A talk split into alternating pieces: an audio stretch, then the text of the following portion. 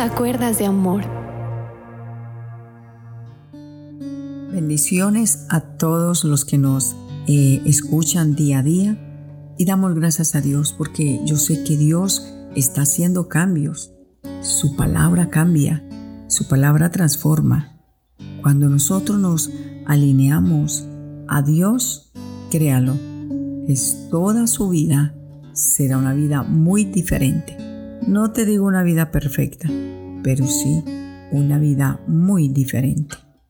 Bueno, cuando yo leo la palabra de Dios en Efesios capítulo 4, en el versículo número 17 dice, Esto pues digo y requiero en el Señor, que ya no anden como los otros gentiles, que andan en la vanidad de su mente, teniendo el entendimiento entenebrecido, ajenos a la voluntad de Dios, por la ignorancia que en ellos hay, y por la dureza de su corazón, los cuales, después de que perdieron toda sensibilidad, se entregaron a la laxivia para cometer con avidez toda clase de impurezas. Mas nosotros no hemos aprendido así de Cristo. Si en verdad le habéis oído y habéis sido por él enseñados conforme a la verdad que está en Jesús. En cuanto a la pasada manera de vivir, despojaos del viejo hombre que está viciado conforme a los deseos engañosos, y renovaos en el espíritu de vuestra mente, y vestidos del nuevo hombre creado según Dios en justicia, santidad y verdad. Hermosa palabra del Señor está en Efesios capítulo 4, versículo número 17 al versículo número 24. Aquí vemos algo tan hermoso, tan precioso. Y dice el apóstol Pablo, esto requiero en el Señor, que ya no anden como los otros, como las otras personas, que andan en la vanidad de su mente, porque tienen su entendimiento entenebrecido, tienen su corazón, tienen su mente entenebrecida. Y como su mente está entenebrecida, ¿qué sucede? Están ajenos a la vida de Dios, unos por ignorancia y otros por la dureza del corazón. Muchos tienen una vida desordenada por ignorancia, otros por la dureza de su corazón, que un día conocieron y ahora están apartados, están alejados, están dándole la espalda al Señor. Hay un entenebrecimiento, pero ese entenebrecimiento si usted quiere y si yo quiero, es quitado. Es como cuando usted llega a una casa y la luz está apagada, pero tan pronto como usted mueve el interruptor en ese instante, las tinieblas salen y la luz queda. Es así de fácil con el Señor.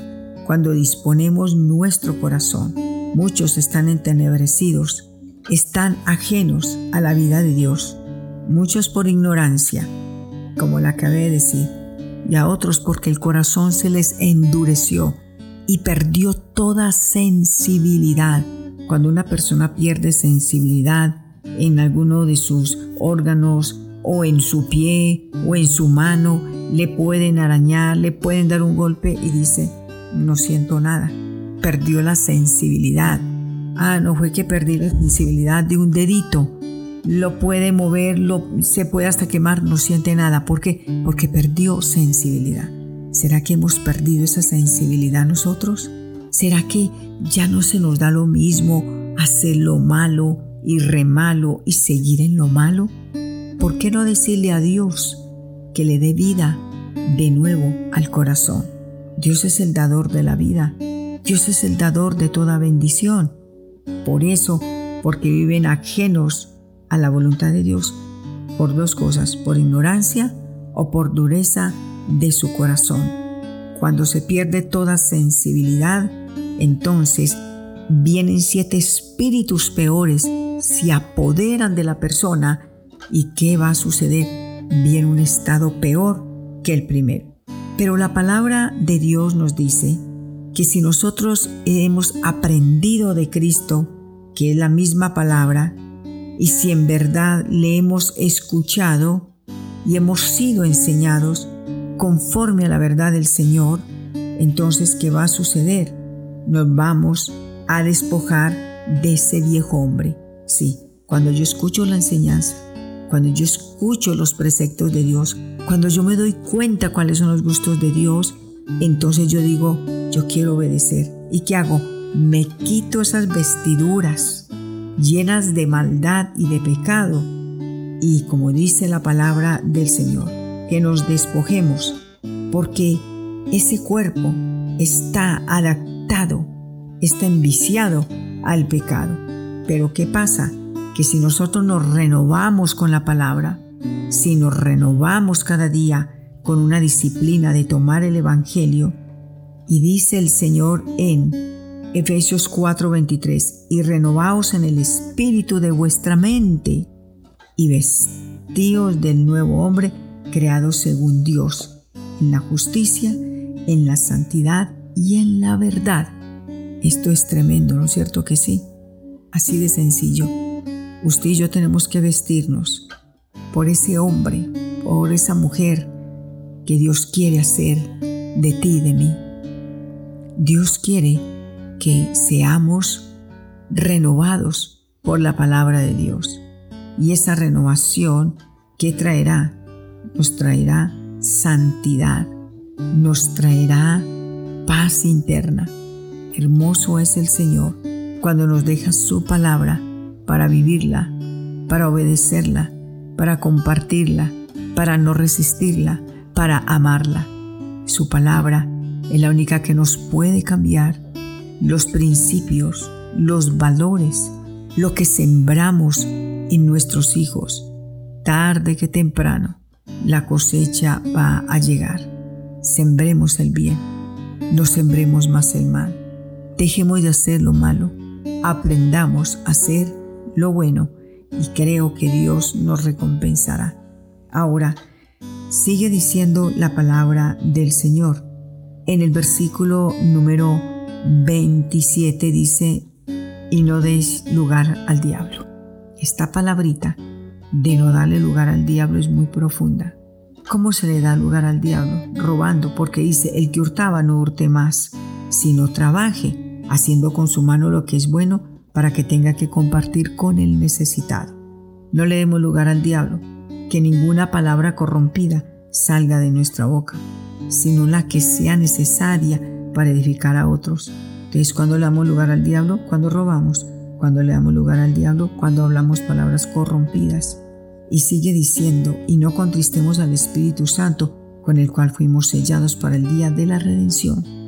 ¿Cómo no le vamos a dar más lugar al diablo?